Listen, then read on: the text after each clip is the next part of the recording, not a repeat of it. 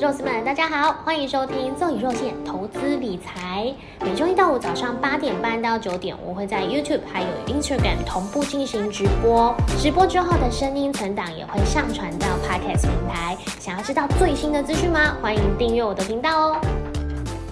每天早上八点半到九点嘛，那我们这三十分钟内呢，洛宇就会在呃可能前面五到十分钟呢，会带大家看一下今天呃这里看到的一些盘面上的新闻重点，我们可以一起讨论。那在呃报告完就是今天的这个新闻重点之后呢，我们就可以快开始回顾上一个交易日加权指数跟上柜指数的走势，那看有没有什么盘面上的主流股、强势股，或者甚至是大跌的股票，就是话题上热门的股票。呃成交量大的，那如果有一些特别的现象的话，我会在这个时候拿出来讨论。在接下来，我们再会看一下前一天的三大法人买卖超动向，然后呃，投信外资呃买卖超前十名上市柜部分有没有什么一些重点可以标示的。在接下来呢，就会再带大家看这个十年期美债值利率啊，还有黄金、原油价格、呃，比特币价格这些有没有什么波动？上面有呃特别注意的现象，我们都可以拿出来讨论。然后最后再看台币跟美金的这个现在的汇率、美元指数的走势，它是走强还是走弱？这个都跟现在全球经济股市都会有非常大的关系。那在最后呢，会再带大家看这个联准会，美国联准会升息的。几率，因为九月二十一号要开这个 FOMC 会议，所以每天都会在持续的追踪看，嗯，在这个升级的几率，大家的预测是不是有什么新的变动？然后也会再看，可能隔一年是不是有开始准备要降息的这些讨论，都会在这个时候一并的进行。所以这个大概就是我们每天早上呃盘前闲聊的内容。那我们今天呢，帮大家看到的一些新闻重点。就直接先来看哦，我们今天看到叫《工商时报》嘛，头版呢就是有这个台湾央行预期再升半嘛，嗯，因为九月这个中秋节前后呢，就是会有这个央台湾央行会议会要进行嘛，那现在呢，大家都预估说，哎，这一次可能会连续三次升息，台湾会连续三次升息，所以呃，可能也是依照之前的这个呃节奏，大概就是也是升息半嘛。那如果这样子的话，呃，从贴现率就会上扬到一点六二五 percent，一码就是零点二五个百分点嘛，所以就会上涨到二一点六二五 percent。所以，呃，台湾的央行会是九月二十二号的时候，呃，开会。所以，呃，二十一号，九月二十一号是 FOMC，等于是说这个晚上的台湾晚上的时间呢，先呃进行完之后呢，九月二十二号我们就看到台湾央行就会决定要升息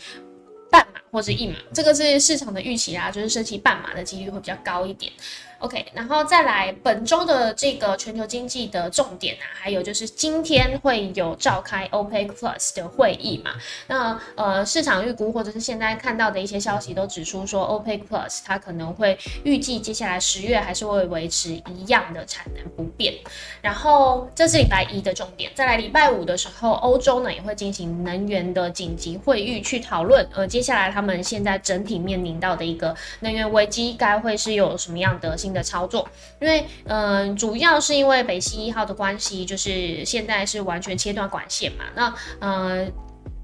俄罗斯等于是掐住这个，有点像是大家的脖子。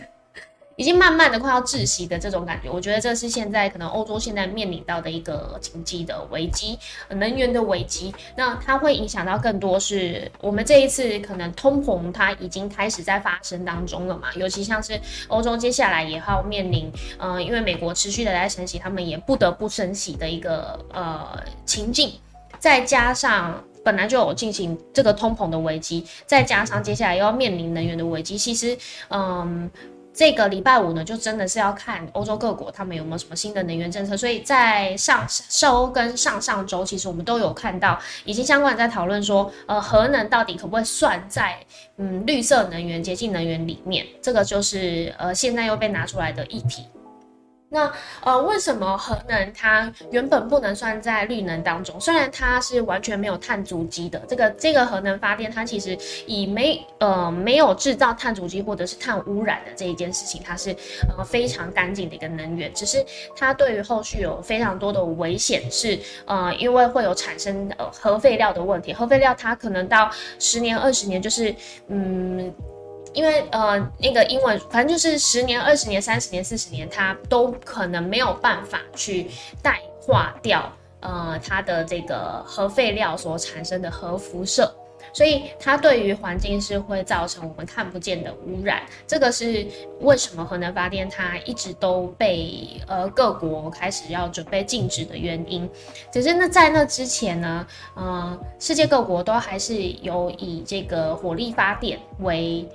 辅佐的一个政策，他们是到二零五零年之前才慢慢的要把这个火力发电全部取代掉，用我们其他的发电方式，像是光电或者是风力发电、水力发电，像这样子的一个模式去取代原本呃占多数的这个火力发电。但是现在情况有点倒过来了，因为呃能源不够嘛，就是所谓的像是石油啊、天然气这些都不够的一个情况之下，呃我们原本仰赖的主要的火力发电这这个事情呢，它呃没有办法快速的被其他的能源去取代的同时，那可能大家就会开始在考虑是不是要重启核能发电这件事情。我觉得这会是本周五大家会面临到讨论的一个重点。那我相信以台湾目前的状况，我们也可以看到欧洲的同学该怎么做的这个同时呢，台湾也必须要思考他们下一步应该要怎么做。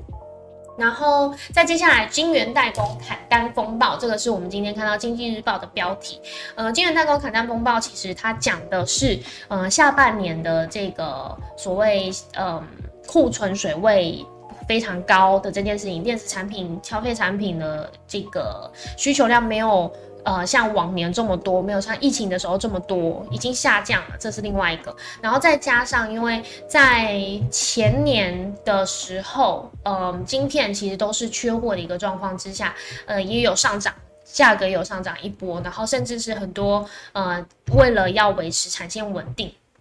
他们对晶圆代工下的会是长约的单，所以在嗯这个需求下降，然后库存水位提高。的这样子的一个状况之下，那他们当然有可能会呃让这些长约是用违约的方式去进行，所以呃金元代工砍单呢，这个是下半年的风暴，它是慢慢的在我们眼前当中浮现。现在每一个人每一个投资市场的投资人其实都知道这件事情，那它的风暴还在持续的延少，这个会是可能在今年下半年我们会看到一个比较大对于金元代工的这个影响，但是。华为海思事件重演，这个是什么呢？在上周五的时候，其实我们看到像是礼拜四、礼拜五，其实就有这个美国发布超级电脑晶片的禁令嘛，对于中国，那也让辉达股价呢是下跌的。虽然到呃礼拜五的时候，其实美国它有公布说，嗯这个。禁禁令呢，它是有一个缓冲期，到明年三月跟明年九月，等于大概还有一年的这个缓冲时间。但是我们看到辉达的股价也没有因此回温哦。那嗯，它短期之内呢，其实还是会有一个大家预期的转单效应，是在这三在明年三月之前或明年九月之前呢，我们会看到中国会大批的呃去呃下定。台湾的这个晶片就是高阶晶片，对于这个事情呢，其实短期之内台湾的相关供应链其实都有呃渴望的受惠，这个是两个正反的利空利多的消息，所以就看呃市场怎么解读，或者是短期之内是不是真的有短弹，但是中长期还是看空，这个都是呃可能现在市场分析他们会去琢磨的一个重点，然后再来最后。就是台币波动振幅逼近二十五年最大。等一下我们可以来看最新的这个台币汇率跟美元指数的这个走势哦。其实这个就是大家其实可以预期的方向，因为美国是不断的在激进升息当中嘛。那呃台湾不可能会跟上美国升息的这个脚步，再加上我们之前有讲过非常多次，就是中国现在也也开始有点放推人民币，在这样的一个效应之下呢。那日日本更是本来就一直放推嘛，所以真的会出现这样的一个竞贬效益，其实对于亚洲新兴国家来讲都是一个未来的挑战。所以台币波动政府毕竟二十五年最大。这个是在讲之前台币，嗯，在我们非常强势的时候，可能二十九对一美元，二十八对一美元的那个时候，在反观到现在，其实波动政府真的是非常的庞大哦。这个也是最近我们会预定面临到的一个挑战。OK，这就是我们今天帮大家整理的一些相关的新闻重点。那你觉得台湾升两码的几率是多少？很。接趋趋近于零吧，因为以台呃台湾央行之前的动作，就是每次都是升息半码，升息最多升息一码的一个情况之下，升息两码几率真的是少之又少，因为他得罪的会是更多的人，不不只是富人，就是连呃我说有钱人啊，不只是有钱人，连对一般人也都是一个嗯非常大的压力，然后对有钱人当然也是，因为呃这样的话。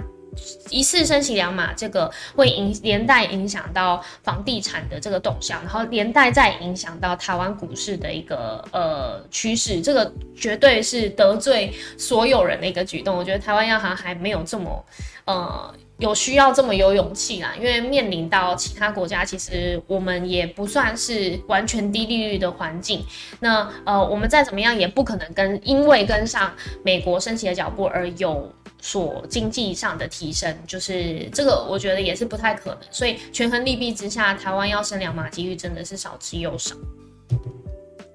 勇气叫梁梁静茹给你，OK。好，那呃，我们就直接先来看前一天的加权指数跟上柜指数的走势。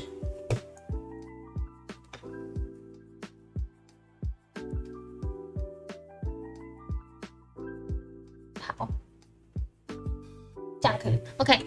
加权指数九月二号上个礼拜五的时候，我们看到是下跌了一百二十八点，所以其实已经跌破了在我们八月初的这个低点。在八月四号的时候，呃，收盘是收在一万四千七百零二点。那呃，我们礼拜上周五的时候，其实收盘是收在一万四千六百七十三点，等于跌破了之前八月四号的这个收盘的价格，所以呃，它还会不会再持续往下回撤？这个是这本周大家会比较担心的，尤其像是呃，我们还会有中秋节嘛，那大家就会更去呃预测说，在中秋节呢，可能会有一个节前变盘的可能发生，原因是因为大家会更。冷清的去看待市场的这个价格，然后呃，如果说在空手观望的这个呃。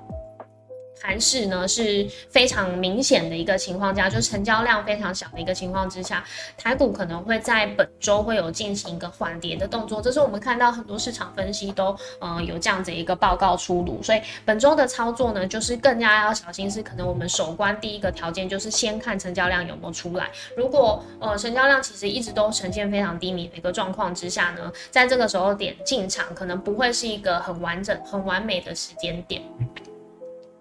所以，呃，在上证指数的部分。上柜指数其实，在上一周一直都是表现强于大盘的一个走势。那上周五的时候，更是翻红小涨了零点零八 percent。我们现在看到它的收盘的点位是在一百九十六点六九，虽然是呃没有守住它这个强势的五日均线，但是其实以台股这样下跌的一个趋势来讲，上柜指数真的表现非常强艳。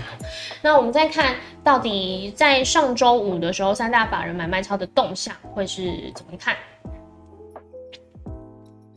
在上周五的时候，外资呢是卖超了一百四十六亿，投信已经买超连续五十天了，有五点五一亿。然后自营商的部分是小幅卖超三十二点四一亿，这是我们看到上上周五的呃动向。那外资的部分，其实它期货呢也是转空非常多，嗯，多单减少很多，所以现在呢净多单只来到三千六百五十八口，这个是近期的低点。然后投信的部分呢，空单也是持续的是维持在增加的一个状态，所以呃在上周我们看到投信的净空单有来到八千七百五十三口。那台币汇率的部分又是在贬值了零点一九 percent，已经贬破了三十点五的这个关卡，现在已经来到三零点五八八就是持续的，嗯，等于是说我们看到它贬破三十点五这个信心整数之后呢，它是又又一去不回头了，又在再贬值了零点一九 percent，其实是非常多的。然后再来外资跟投信的买卖超前十名的部分，我们看到像是呃星星。这个是外资买超，然后投信卖超，所以 A B F 窄板其实蛮妙的。在上周五的时候呢，外资都有呃持续的回头再买回来，像星星跟锦硕都是，但是投信还是持续的在买超当中。所以，我们本周五可能可以看一下这个 A B F 窄板三雄，它是不是在这样子一个相对低的一个点位呢？是不是外资已经开始有持续在布局？不过现在因为呃。国际股市动向的关系，所以我们还是必须要关注的是，如果你要呃做多的股票，你可以观察投信现在有没有做多正在认养的股票，我觉得这个会是嗯比较好操作的一个方向，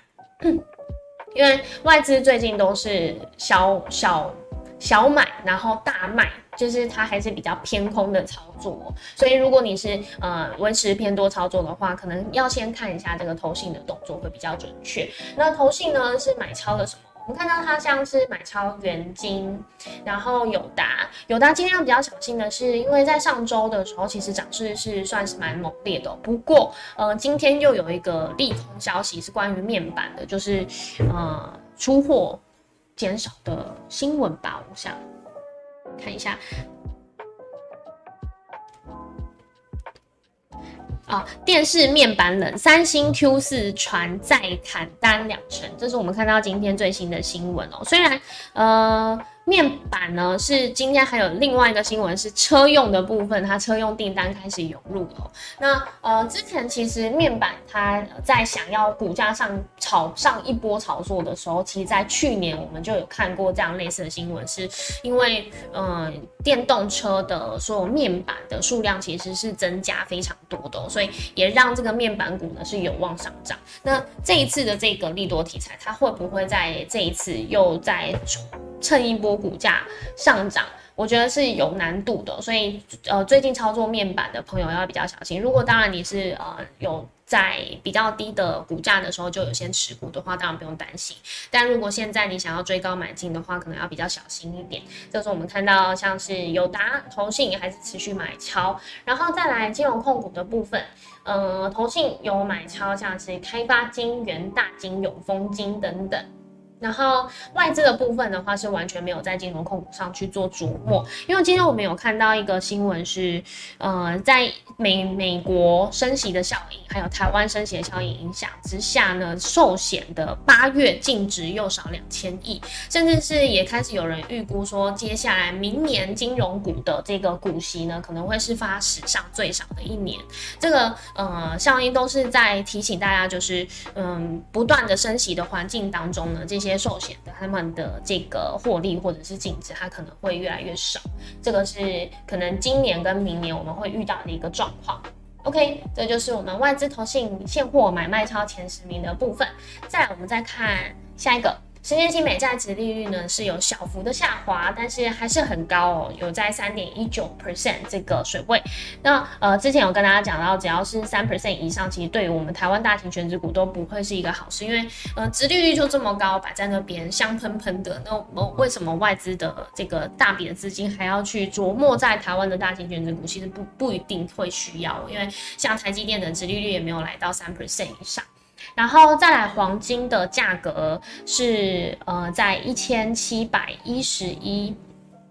一千一七百一十一美元，小涨了零点九 percent。最近黄金价格其实，在上周四的时候，我们看到其实有贬破一千七百整数关卡嘛。上周四的时候有来到一六九六，呃，礼拜五的时候虽然价格有回稳一些些，不过呃，美元。的应该说黄金，黄金的价格会下跌的原因，当然也是跟这个美元指数持续的在强升有关系。所以，呃，美元指数上周五是来到一百零九点六一，小幅贬，小幅下滑了零点六五零五 percent。所以看到黄金的价格有小幅上升的零点九 percent。不过，呃，最近黄金如果有些朋友他会想要在这个低点的时候去摸底买进的话，可能你要先思考一下，就是它。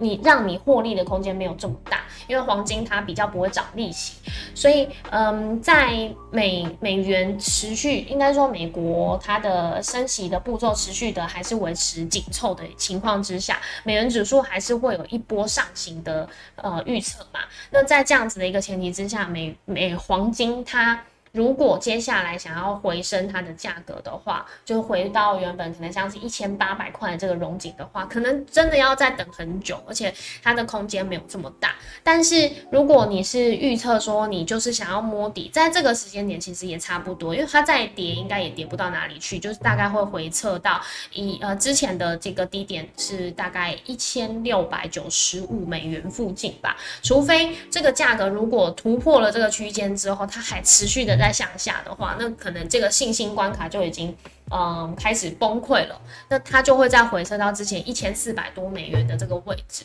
而且会可能下下浮消修正的这个速度就会变得很快，所以大家我们可以看到，就是大概一六九五这附近，如果它没有再持续的在呃跌破的话，它大概就会维持在这样子一个水平，你就可以看到呃黄金价格已经在这个近期已经看到底部了。然后在比特币的部分，呃，又在贬贬值了非常多，所以现在呢是下滑到一万九千七百六十八点四一，这是我做嗯看到最近九月四号的这个呃价格大概是在这样，然后下跌了一点七四 percent 比较多，所以当然也是跟这个美元指数在强升的这个呃动向有关啦。那 WTI 原油价格呢是来到八十七点零六，小幅上涨了零点七五 percent。最后，美元指数我们刚刚有讲到，我现在是在一零九点六一，小幅下滑了零点零五 percent，但是还是维持在近期的高点。那最后我们再看联总会升息的几率更新，这个是我早上八点的时候去做截图。我们看到九月升息三码的几率现在已经下滑到五十六 percent，然后升息二码的几率是四十四 percent。好，那呃。这个几率它变动得很快，那我们最近看到的反而是升息三码的几率是呃下滑了，本来是有到七成五嘛，现在又接近到五成五这附近，呃，原因是为什么？当然也是跟这个我猜啦，应该也是跟这个呃礼拜五的时候，美国有公布非农就业人口数据，其实是喜忧参半，所以呃对于。利多或利空消息来讲，它是一半一半，就比较中性的这样的一个数据，也让呃升息三码的这个担忧呢，又开始慢慢的在缓解。不过因为相关的将是联准会的官员其实没有再试出更多的鸽派讯息，所以我觉得这个 fate Watch 的几率，呃，现在看到升息三码的几率是五十六 percent，可能我们还必须要再去做观察哦。然后是一月升息两码的几率跟一码的几率其实差不多，就是在四十五 percent 到四十七 percent。左右就是还在做拉扯，那十二月呃到这个利率呢，可能会是在三点五到三点七五 percent，或者是三点七五到四 percent，其实它也是呃两个几率都一半一半的在去做拉扯。那呃这跟之前就是联准会官员，尤其像是鲍尔有特别暗示到说年底利率可能会来到四 percent，其实预测是相差不大，就是大概一码的区间。那呃。明年会不会开始降息？这个我们还在飞飞的 watch 上面没有办法看出来，所以有可能在明年，呃，还是会持续的在维持高利率，或者是持续升息，或者是嗯不会降息。这个是现在市场比较偏多的这样的一个预期。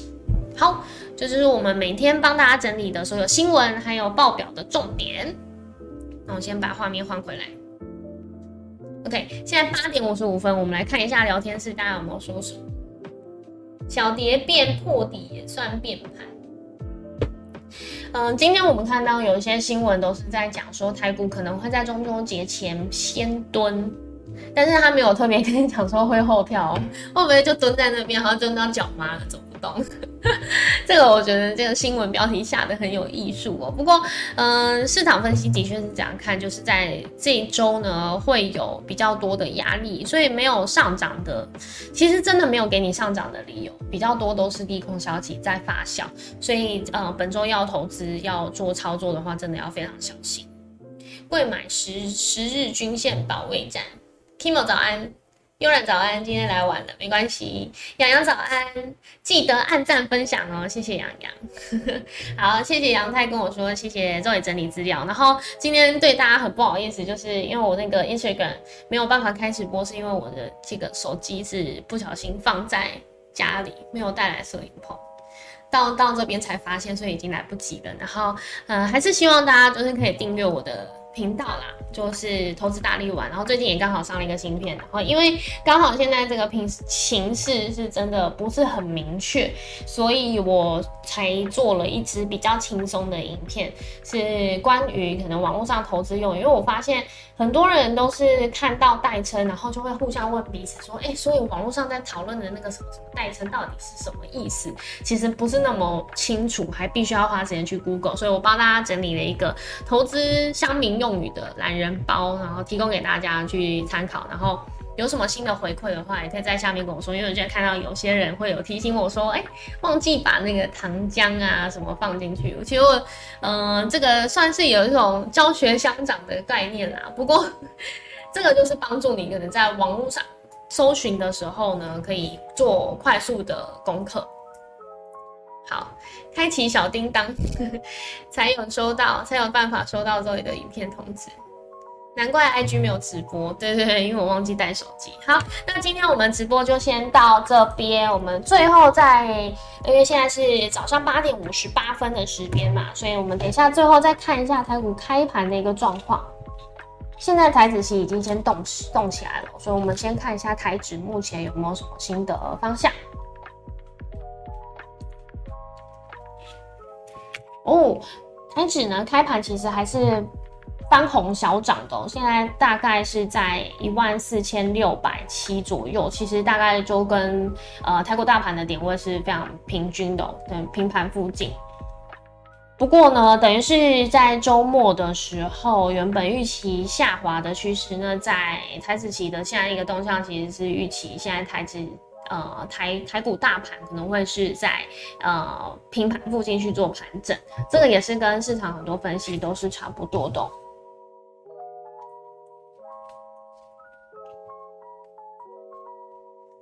好，然后呃，刚刚有讲到嘛，我们上周的上周五的时候，台股的大盘现在点位是在一万四千六百七十三点，所以我们等一下再来看一下台股，呃，开盘的点位会是翻红开高走低呢，还是平盘之后持续的向上攻击？这个是嗯，可能大家在本周一会有的一个期待。不过随着呃礼拜五准备要开能源会议，或者是说礼拜一礼拜。礼拜一晚上美股休市，然后礼拜二的台股情势都会以内资为主。礼拜一、礼拜二会是一个空窗期的一个情况之下，我们可能第第一个真的要先去关注的是成交量有没有起来，第二个就是呃可以关注投信有没有在这两天空窗期、外资空窗期的这个时候呢有去做多什么样的股票，这个是我们接下来可以去做追踪的。这个是提醒大家今天的这个重点。今天之后你就不能偷滑 IG，其实每天这样滑 IG，我都看到很多人进来，但是比较少留言。这也真的是因为我，呃，主要都是看这个投资大力丸的 YouTube 频道留言比较多。我觉得我必须要调整一下，就是还是要关注一下我 Instagram 上面的好朋友，因为这样的话才不会错过每一个给我的这个留言。今天台股开盘下跌两点开出。呃，目前呢，台股开盘是一万四千六百七十点，然后持续的向上攻击，来到一万四千七百点，所以也是要提醒大家哦，在呃上涨过程当中，我们真的。呃，反而要非常开心的去看自己手中的持股是不是已经有呃开始反弹，反弹的时候是不是要要要真的要去考虑要不要在这个时间点去呃，有些人是可能是停损，然后有些人可能是要获利了结，在反弹的过程当中，我们必须要去思考什么时候要卖这件事情，而不是在反弹的过程当中，你反而是去呃思考要不要去加码或者是买进股票，这个是在现在台股还是偏空的趋势当中，我们必须要去呃。矫正的一些习惯跟思维，这个提供给大家参考。然后今天的投资哪里玩，请钱花不完，也谢谢大家，就是每天都来收看我的直播。然后今天也真的很抱歉，就是没有带手机嘛，我明天会再重新调整。然后接下来的时间，我就是会很固定，准时八点半的时候在直播间等待大家。也谢谢你们每天都过来陪我。话说真的很喜欢投资大力丸跟关谁对谈的那一集。丢接节奏很活泼，也有梗，期待未来的来宾。对，大力玩聊天室，这个是我接下来预计要做的新单元，可能就是不定期更新啦。然后希望大家可以多多过来。然后有什么来宾你觉得不错的，看到可以推荐给我。好，今天就这样喽，谢谢你们，拜拜。